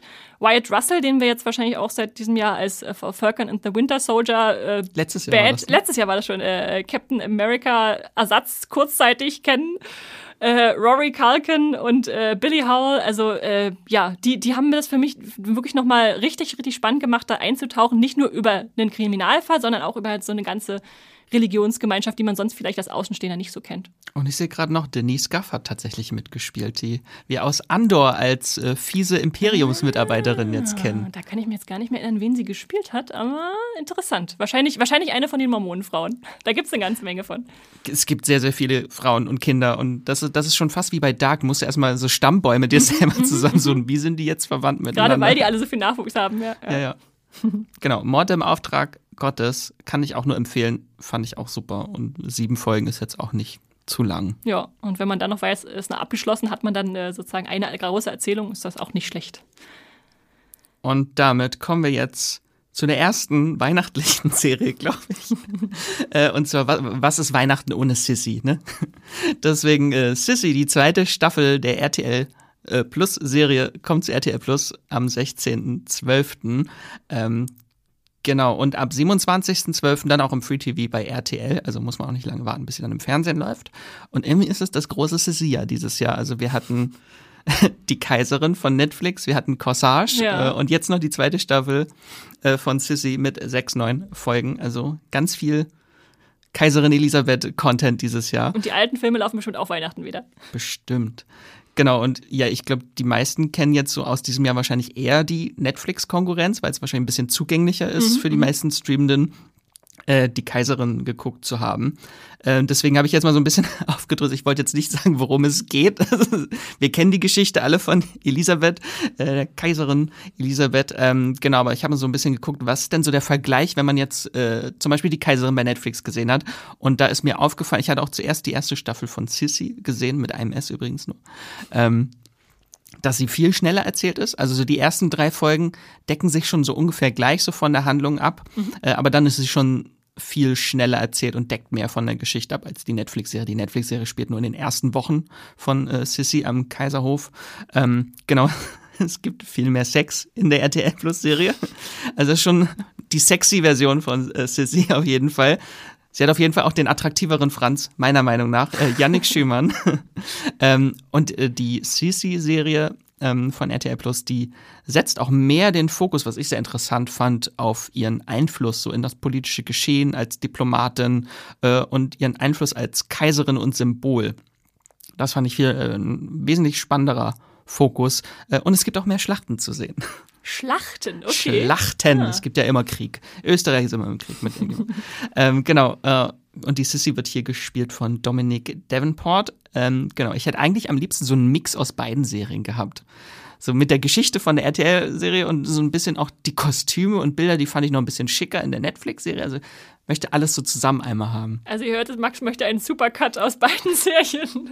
Die haben halt auch so verschiedene Ansätze. Äh, Fokus äh, auf die Figuren ist ein bisschen anderer. Äh, die Kaiserin von Netflix, die setzt, glaube ich, auch viel mehr den Fokus auf so Gerüchte, unbestätigte Gerüchte aus der Zeit, die okay. sie dann ein, einsetzt in der Serie. Ähm, genau, aber jetzt bleiben wir bei Sissy von RTL Plus. Da geht es jetzt in der zweiten Staffel. Äh, die beginnt im Jahr 1858 mit der Geburt von Kronprinz Rudolf. Ich glaube, das wird bei der Netflix-Serie wahrscheinlich Staffel 10 sein erst. ähm, genau, und endlich gibt es einen Thronerben. Armehof, äh, aber Elisabeth kann sich, die kann sich zwar so als Diplomatin bewähren, aber eigentlich äh, fühlt sie sich zunehmend mehr in diesem goldenen Käfig eingesperrt. Das ist ja das, was sie so auch definiert, dass sie immer mehr in Depression verfällt und sich äh, in diesem Käfig da eingesperrt fühlt. Ähm, genau, und dann bringt aber noch der ungarische Graf Andrassi ihre Gefühl Gefühlswelt mehr und mehr durcheinander in der Staffel. Also es gibt auch wieder Romantik und Sex bestimmt auch. äh, ich freue mich sehr. Sechs neue Folgen. Ich weiß nicht, hattest du da schon mal reingeguckt? Gar nicht. Gar nicht. Ich glaube, ich, ich werde es auch lassen. Also es war, war mir gerade zu viel Sissy in letzter Zeit. Aber muss man ja auch nicht. Äh, man kann ja auch gleich zum nächsten romantischen übergehen, was am 21.12. kommt. Äh. Übrigens habe ich auch nachgeguckt, haben beide Serien, die, die andere, die ich jetzt auch erwähne, die haben beide beim Moviepilot eine 6,3. Ähm, also äh, romantische Serien haben anscheinend vor vorgefertigt eine 6,3 Bewertung. Und zwar geht es um Emily in Paris, die dritte Staffel. Die startet am 21.12., kurz vor Weihnachten. Ähm, mal gucken, ob ihr so lange durchhaltet, dass ihr die noch zu Weihnachten mit der Familie vielleicht gucken möchtet, die dritte Staffel.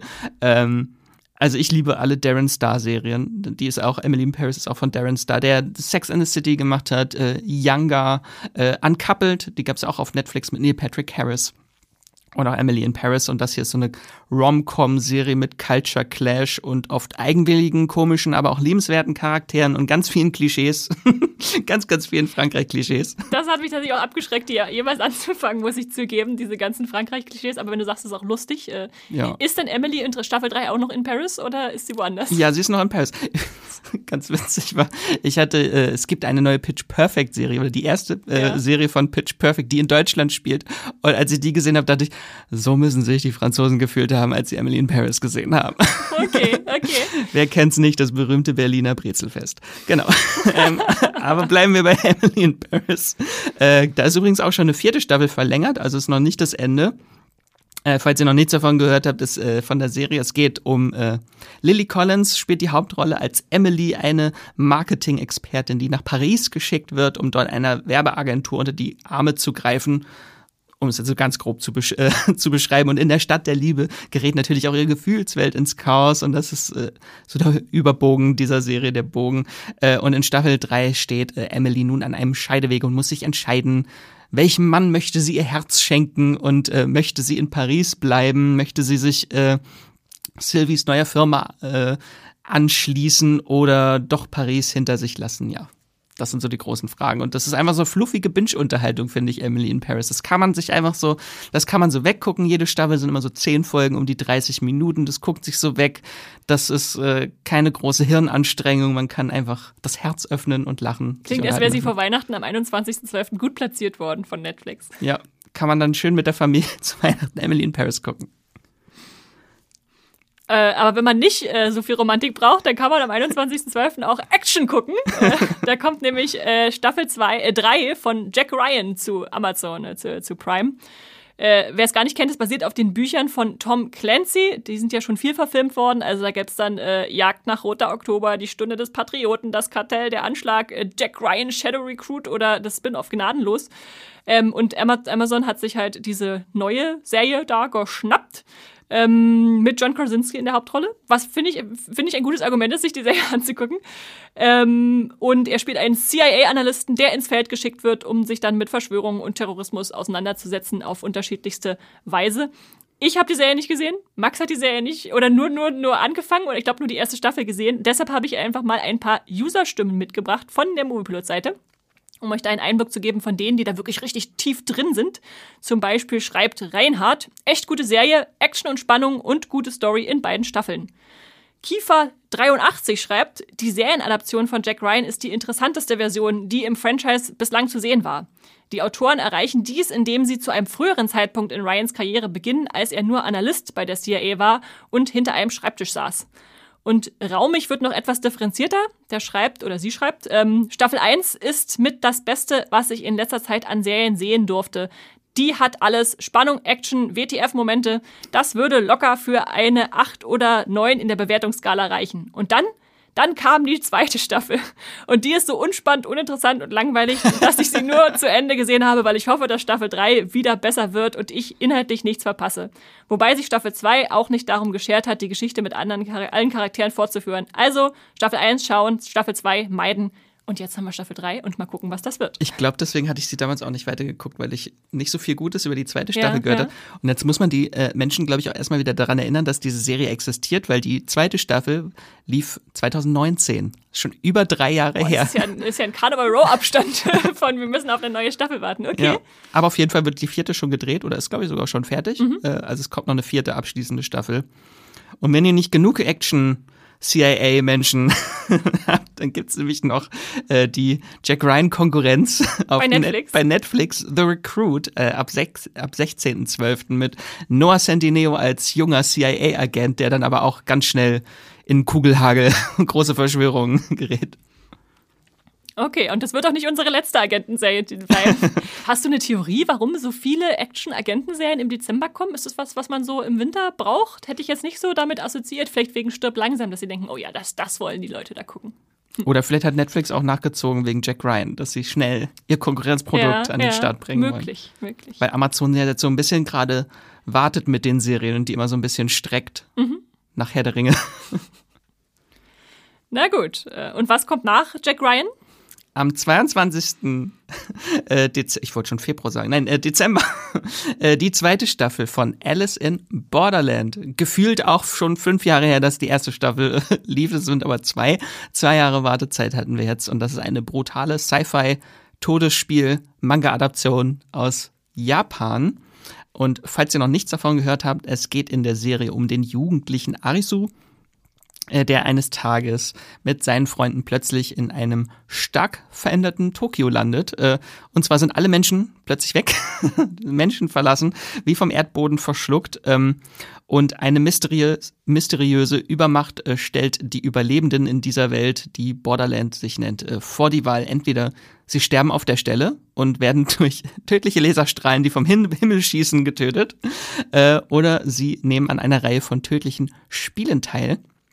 Und diese Spiele haben alle unterschiedliche Kategorien. Das Ganze ist immer so auf Spielkarten basiert das. Also es gibt die Kategorien Kreuz, Pik, Herz und Karo und verschiedene Schwierigkeitsgrade. Das sind ja die Zahlenwerte, 1 bis 10.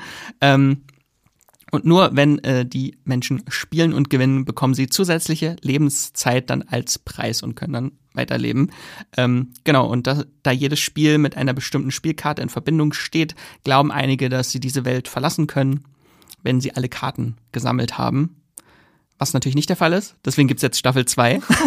Spoiler! Und in Staffel 2, äh, weil da gab es nur die Werte 1 bis 10 und jetzt kommen noch die Spielkarten Bube, Dame, König äh, noch mit ins Spiel. Das sind dann die besonders harten Spiele, die gemeistert werden müssen. äh, ich mag die Serie sehr, besonders die ersten drei Folgen. Also die ersten drei Folgen kann man eigentlich auch so sich quasi wie als Film angucken schon fast, weil äh, die schon so eine Geschichte erzählen. Extrem spannend, brutal und niederschmetternd. also das Ende von Folge 3. Hui, das hat mich damals echt äh, gekriegt. Ähm, Danach verliert sich die Serie so ein bisschen, weil sie so die Welt öffnet, aber ich finde sie immer noch äh, sehr, sehr spannend und auch die Motive von Alice im Wunderland, die sehr oft in der Serie vorkommen. Also es gibt auch eine Herzkönigin, die auftritt. Ähm, ist schon manga-typisch, ein bisschen over the top manchmal. Also man merkt schon die japanischen Einflüsse von der Serie. Aber fand ich äh, super. So ein Mix aus Battle Royale, Saw, ein bisschen Cube und natürlich Game? auch äh, natürlich Squid Game, aber die Serie startete natürlich lange Ja, ja, vor klar, Squid vorher, Game. ja. Das, das fand ich auch ganz cool, weil die Serie so, nochmal so einen kleinen Push bekommen hat, weil viele, nachdem sie Squid Game gesehen haben, äh, Haben mit ihren Google-Browser eingegeben. Serien wie Squid Game, genau. Und dann kam sie auf Alice in Borderland. Fand ich super. Da hat sie nochmal so einen kleinen Hype erfahren. Ja, ich bin sehr gespannt, wie die Story weitergeht und ob sie jetzt auch schon mit der zweiten Staffel vielleicht zu Ende ist, weil die erste Staffel hat ein bisschen weniger als die Hälfte von der Manga-Serie, ähm, Manga-Reihe adaptiert. Mal gucken, ob sie das noch strecken auf drei Staffeln. Es gibt natürlich auch noch einen Folgemanga danach, der viele Jahre später spielt. Äh, Aber wäre nicht das Schlechteste, wenn man auch einen Abschluss findet und dann die Option sich offen hält, danach Genau, weiterzumachen. Ja. Auf jeden Fall Blut und Spiele gibt's am äh, 22. Dezember Ja. bei Netflix. Pünktlich vor Weihnachten und pünktlich nach bzw. zu Weihnachten am 25. Dezember kommt eine, ich, ich will sagen, lang erwartete Serie, aber irgendwie äh, schon zumindest angekündigte und vielleicht im, im, im Sturm um, um einen gewissen Witcher, der, der ausgestiegen ist, jetzt vielleicht anders erwartete Serie zu uns, nämlich The Witcher Blood Origin, Max. Ein Spin-off Ja. ist das, oder? Ein Prequel zu The Witcher, eine Miniserie, sind auch nur vier Folgen, also spricht schon mal nichts dagegen, einfach reinzugucken und sich die vier Folgen anzugucken. nur vier Folgen? Genau. Ähm, waren ursprünglich mal sechs geplant, es wurden auch sechs gedreht und in der Postproduktion wurde das Ganze auf vier herunter geschnitten. Bin ich gespannt, ob das lange Folgen sind oder ob einfach ganz viel rausgeschnitten wurde. Ja, das wird sich, glaube ich, noch zeigen. Äh, das ist auf jeden Fall so der erste Einblick, wie eine Witcher-Serie aussehen kann ohne Henry Cavill, mhm. ähm, der natürlich nicht mitspielt, weil das Ganze spielt über 1000 Jahre vor den Erlebnissen von Gerald von Riva. Und die Serie blickt so auf die Zivilis Zivilisation der Elfen des Kontinents, bevor diese große kataklysmische Katastrophe, die Sphärenkonjunktion, wenn ihr The Witcher gesehen habt, wird das äh, oft erwähnt, die Sphärenkonjunktion, die alles veränderte, äh, die Menschen, Monster und andere Wesen in die Welt der Elfen brachte. Und hier springen wir quasi in die Zeit davor und erleben wahrscheinlich auch, das weiß man nicht so genau, aber ich denke mal schon, dass wir das auch sehen, was dann passiert. Äh, und hier folgen wir dann den Erlebnissen einer Schicksalsgemeinschaft von drei Elfen. Da haben wir zum einen äh, Eile, heißt sie. Ich weiß nicht, wie man es ausspricht, aber ich denke mal Eile. Äh, eine ehemalige Kriegerelfe, die jetzt als Bardin über den Kontinent zieht und äh, Musik verbreitet. Dann haben wir Fjall, äh, einen Elben, der den Tod seines Freundes rächen will. Und Sian, eine äh, Elfin, die ein legendäres und gestohlenes äh, Schwert ihres ausgelöschten Clans wiederfinden will, die übrigens gespielt wird von Actiongöttin Michelle Yeoh. Ich dachte kurz, Michelle Yeoh spielt die, die Bardenelfin. Ich hätte sie gerne singen gehört. Nein, sie ist die mit dem Schwert. Okay, wer, wer, wer spielen die anderen? Kennt man die? Äh, nee, leider nicht. Also ich kann die Namen habe ich auch nicht aufgeschrieben. Okay, na gut. Waren recht unbekannt. Dürfen wir dann entdecken. Mir noch recht unbekannt. Mhm. Ähm, genau, und in Bezug auf das Witcher-Franchise will die Serie natürlich so ein bisschen die Lore dieses Kontinents erforschen, was man natürlich nicht gesehen hat in der Hauptserie, was es überhaupt mit dieser Sphärenkonjunktion auf sich hat, die immer erwähnt wird. Äh, und sie soll auch zeigen, die, den ersten prototypischen Hexer, die Erschaffung, der natürlich der erste richtige Hexer gar nicht passt zu 1000 Jahre vorher, weil er viel später erst kam. Aber hier soll es quasi schon so eine Vorform des späteren Hexers mhm, geben. Mhm, was, auch, was ich auch ganz interessant finde. Ähm, genau, das kann richtig gut werden oder eine richtige Katastrophe.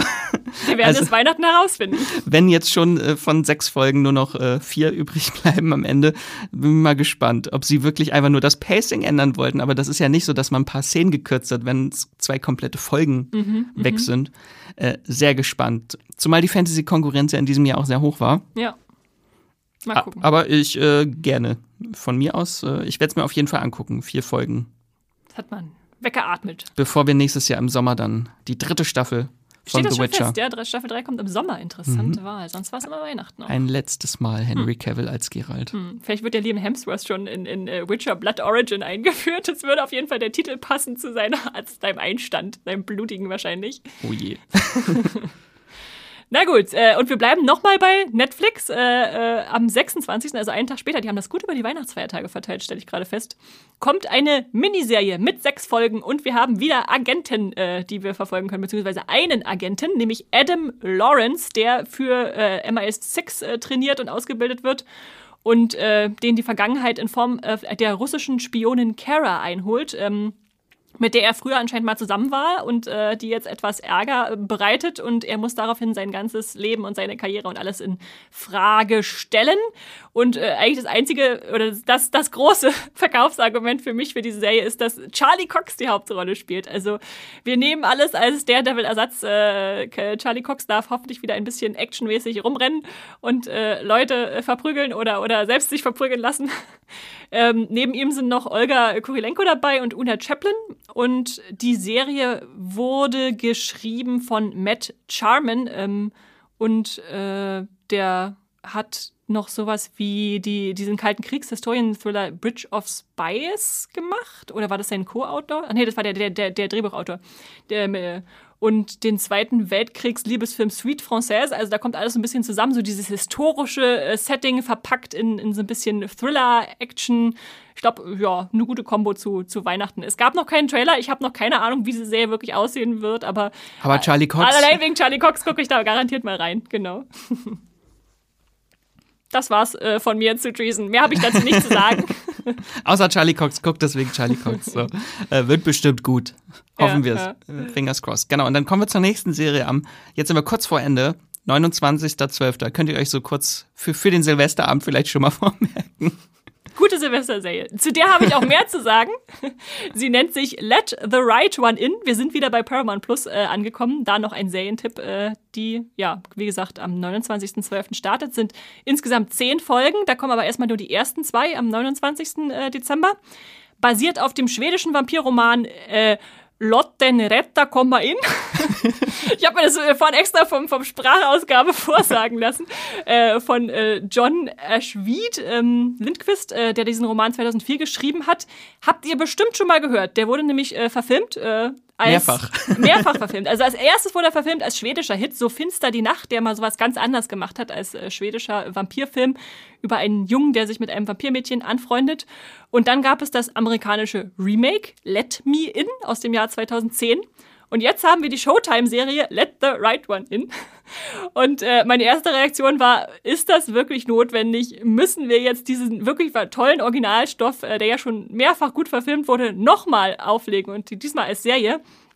Aber ich war echt positiv überrascht. Also ich muss sagen, die Serie gefällt mir richtig gut bisher. Ich habe sie noch nicht ganz durchgeguckt, aber äh, was ich gesehen habe, finde ich schon sehr, sehr klasse. Die macht so ihr eigenes Ding, weil gerade in Serienform kann man natürlich so einem, so einem Konzept nochmal einen neuen Dreh geben, weil wir halt nicht nur diesen kurzen Gruseleinblick haben von einem Jungen, der in so einer Hochaussiedlung oder was auch immer lebt und da ein Mädchen kennenlernt und dann so rausfindet, okay, sie ist ein Vampir, äh, und das dann eher so auf so ein Kammerspiel beschränkt, sondern weil die Serie natürlich viel mehr erzählen kann und die Zeit hat, das alles auszuloten. Also wir haben dann ähm, den, den Nachbarsjungen natürlich, der wieder mit drin ist, der sich anfreundet, eine Wissenschaftlerin, aber auch, die versucht so ein bisschen hinter den Ursprung der Serie zu stoßen, eine Polizistin, die da Morde ermittelt, den Vater, der sich da moralisch mit auseinandersetzen muss, äh, seiner Tochter immer frisches Blut irgendwie ranzuschaffen, äh, weil sie alle paar Tage halt äh, jemanden trinken muss.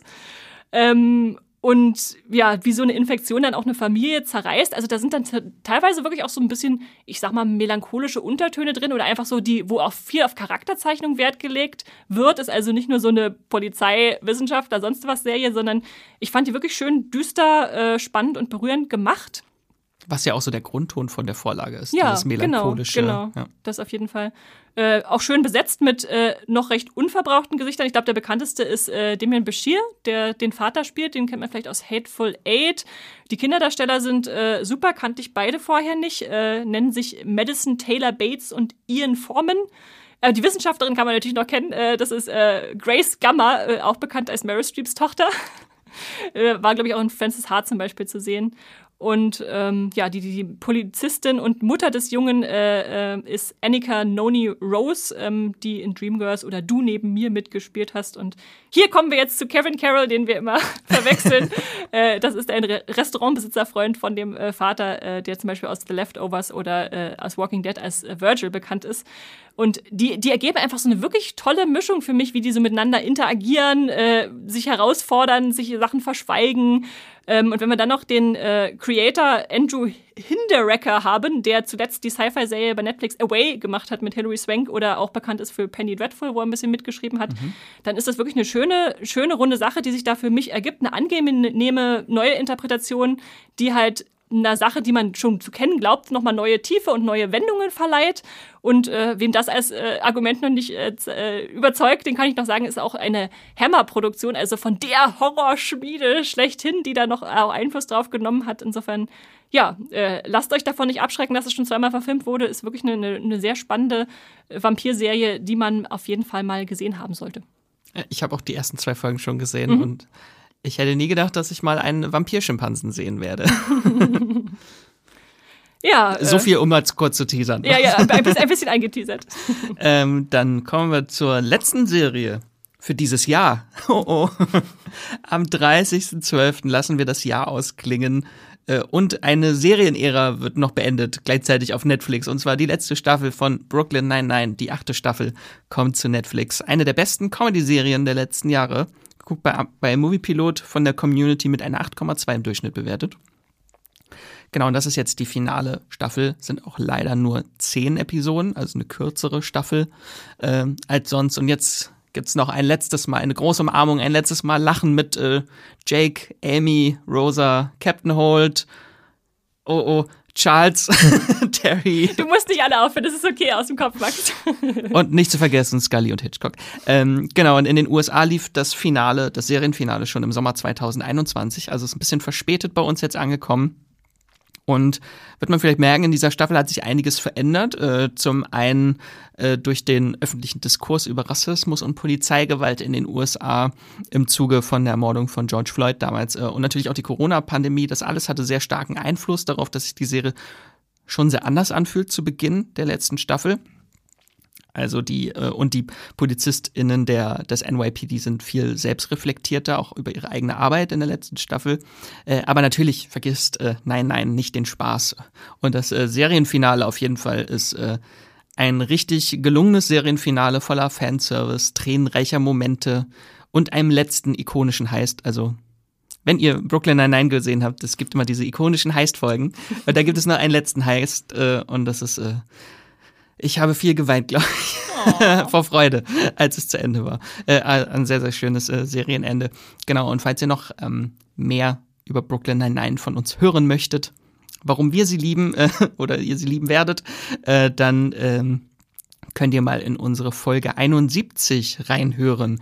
Die hieß äh, Brooklyn Nine-Nine, warum sich die Polizei-Comedy neu erfinden muss. Da hatten Andrea und Jenny äh, über die Serie gesprochen, wo es halt darum ging, dass die Serie auch äh, inhaltlich sich ein bisschen ändern wird durch diesen ganzen Diskurs.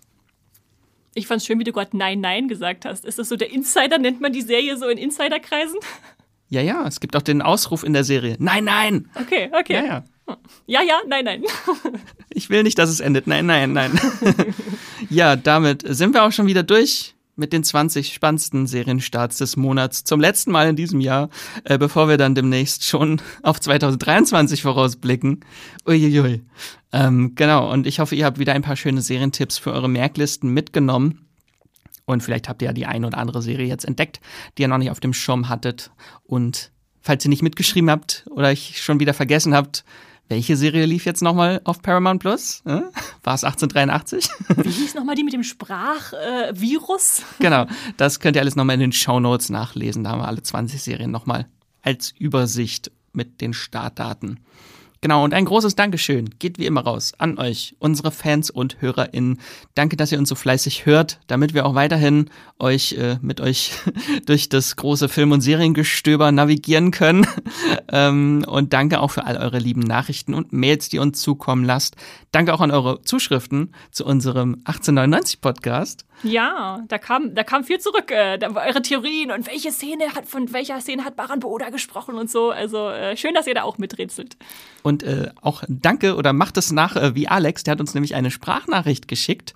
Ähm, freuen wir uns auch immer, wenn ihr uns äh, Sprachnachrichten schickt, die wir mit in den Podcast nehmen können, damit ihr auch eure Serientipps weitergeben könnt an alle. Es freuen sich doch alle immer über Serientipps. Ja. Äh, und dann äh, hören wir uns mal an, was der Alex uns geschickt hat. Hallo, liebes Moviepilot-Team, hier ist der Alex aus Altenburg. Erstmal wollte ich sagen, schön Andrea, dass du wieder da bist. Glückwunsch zum Nachwuchs und ich hoffe, man hört dich jetzt wieder öfters. Zum Podcast selber, den höre ich schon fast seit der ersten Stunde. Eure monatlichen Streaming-Tipps sind immer sehr interessant. Da kann ich für mich immer schön selbst selektieren, was mich interessiert und was ich eher auslassen werde. Alles kann man leider nicht gucken, es ist einfach zu viel, was auf einen reinprasselt. Ich gebe mir schon Mühe, aber ja, man schafft es halt nicht. Streaming-Tipps selber habe ich jetzt nicht so groß, nichts, was ihr selber nicht schon kennt. Äh, ich würde bloß nochmal auf die Serie Dopesick hinweisen. Das ist eine Kurzserie, verfügbar auf Disney Plus, unter anderem mit Michael Keaton besetzt. Geht um den Opiatskandal in Amerika. Die war sehr schockierend und eindringlich und sehr authentisch umgesetzt. Ansonsten kann ich nur sagen, macht weiter so. Ich bleibe am Ball und freue mich auf weitere Folgen. Alles Gute. Ciao. Dopesick, auf jeden Fall. Ja, vor, das war vor einem Jahr, dass die, glaube ich, kam. Da wurde mhm. auch schon viel dazu gehypt. Ich glaube, Hendrik hat sich auch total dafür ja. begeistert. Und dann habe ich erst angefangen zu gucken und fand es auch sehr stark. Also schon erschütternd, was da so abgeht im, in der Medizinerbranche. Oh, oh. oh, oh. Also ist keine Feel-Good-Serie nee, auf jeden Fall. Nee. Vielleicht jetzt nicht was für den Weihnachtsabend. Schön mit der Familie ein bisschen. Ihr dürft selbst entscheiden, was ihr zu Weihnachten gucken wollt. genau. Äh, genau, schreibt uns gerne Mails mit eurem Feedback, euren Serientipps äh, oder Themenwünschen an podcast.moviepilot.de. Wenn ihr uns erreichen wollt, könnt ihr uns natürlich auch über Twitter erreichen äh, unter @streamgestöber mit OE oder @moviepilot oder ihr schreibt uns auf Instagram, da findet ihr uns auch unter Moviepilot.